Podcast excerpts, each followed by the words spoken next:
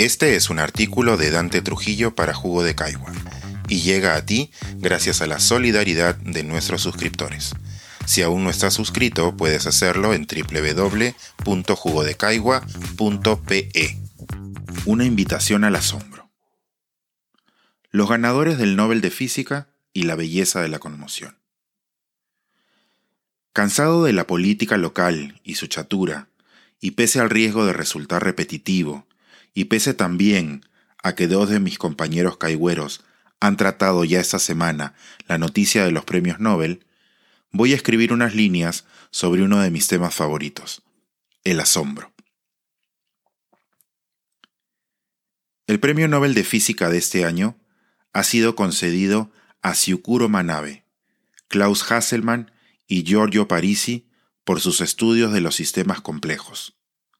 Reconociendo ante todo mi ignorancia científica, voy a tratar de explicar de qué va el asunto.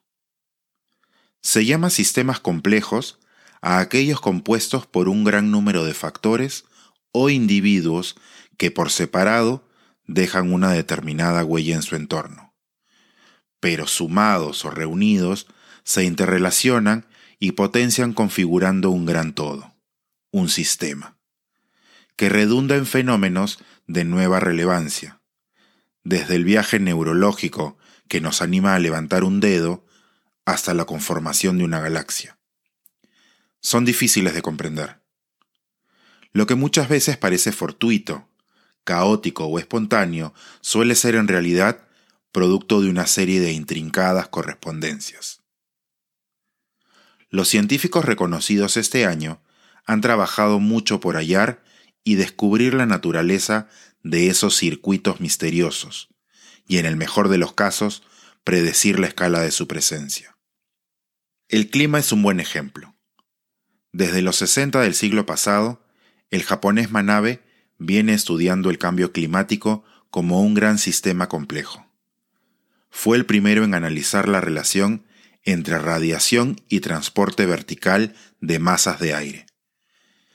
Si hoy hasta un niño comprende que el aumento de los niveles de dióxido de carbono en la atmósfera repercute en la subida de la temperatura de la superficie del planeta, se lo debemos a este señor de 90 años.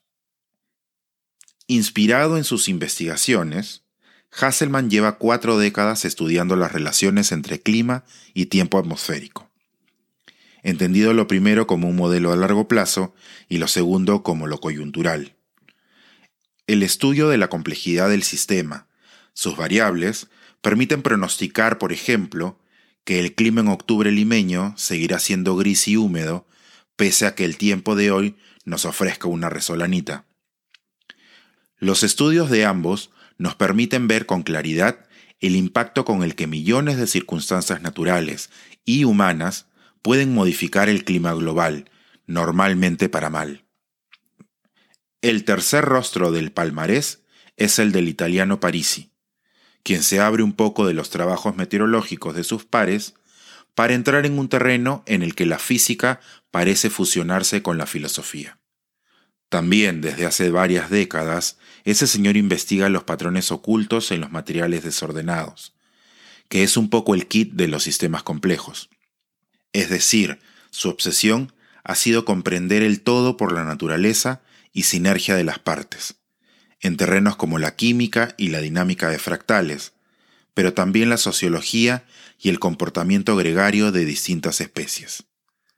Y aquí un asunto específico que ha llamado la atención de los legos porque, como los poetas, Parisi se adentró en lo misterioso para mostrarnos verdad y belleza. Los estorninos son unos pájaros que vuelan principalmente por los cielos de Eurasia son conocidos por dos motivos. Su extraordinaria capacidad para imitar los sonidos de su entorno a través de un canto intricado y poderoso, y sobre todo sus desplazamientos comunitarios. Si solemos sorprendernos cuando asistimos al espectáculo de una bandada de gaviotas formando alineaciones curiosas en la playa, lo de los estorninos es una preciosidad que cuesta creer. Que si no fuera porque se da en la realidad, se supondría metafísica. Esas inmensas coreografías aéreas, que en inglés se llaman murmurations, deslumbran al hombre desde que levantó los ojos a lo infinito. Se sabía ya que se trataba de un comportamiento reactivo frente a las amenazas, sobre todo de depredadores como el halcón, pero se sabe también que no solo se da bajo presión. Los motivos que activan las florituras surrealistas que pintan en el paisaje pueden deberse simplemente al impulso lúdico. ¿Cómo opera esta sincronía en medio del caos?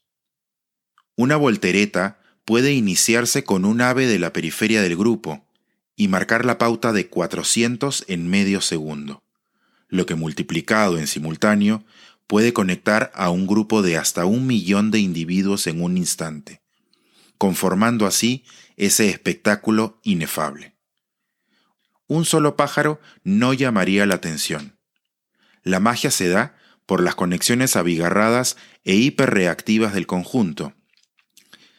Se sospecha que obedecen instintivamente a llamados de supervivencia, juntarse para protegerse, no alejarse. Las microconexiones terminan tejiendo una red, es decir, un sistema complejo. Asociaciones similares pueden verse en cardúmenes, rebaños y, claro, grupos humanos. Los estudios de estos tres genios combinan lo conmovedor con lo utilitario, y gracias a ellos, los científicos que les sucedan podrán comprender mejor las infinitas piezas y mecanismos que operan conectados a gran escala en la genética o la astrofísica. Al resto, nos deja un recordatorio más simple, pero no menos poderoso. Ningún hombre es una isla, y nuestros vínculos, sumados, pueden llevarnos a la maravilla como a la destrucción de la naturaleza. Platón decía que, abro comillas, es característico del filósofo este estado de ánimo, el de la maravilla, pues el principio de la filosofía no es otro. Cierro comillas. No soy quien para darle consejos a nadie, pero si me lo permiten, ahí les va uno. La vida es más bella si uno se deja atravesar por la luz, por lo que lo mejor es entregarse al asombro como al amor. Este es un artículo de Dante Trujillo para Jugo de Caigua y llega a ti gracias a la solidaridad de nuestros suscriptores. Si aún no estás suscrito, puedes hacerlo en www.jugodecaigua.pe.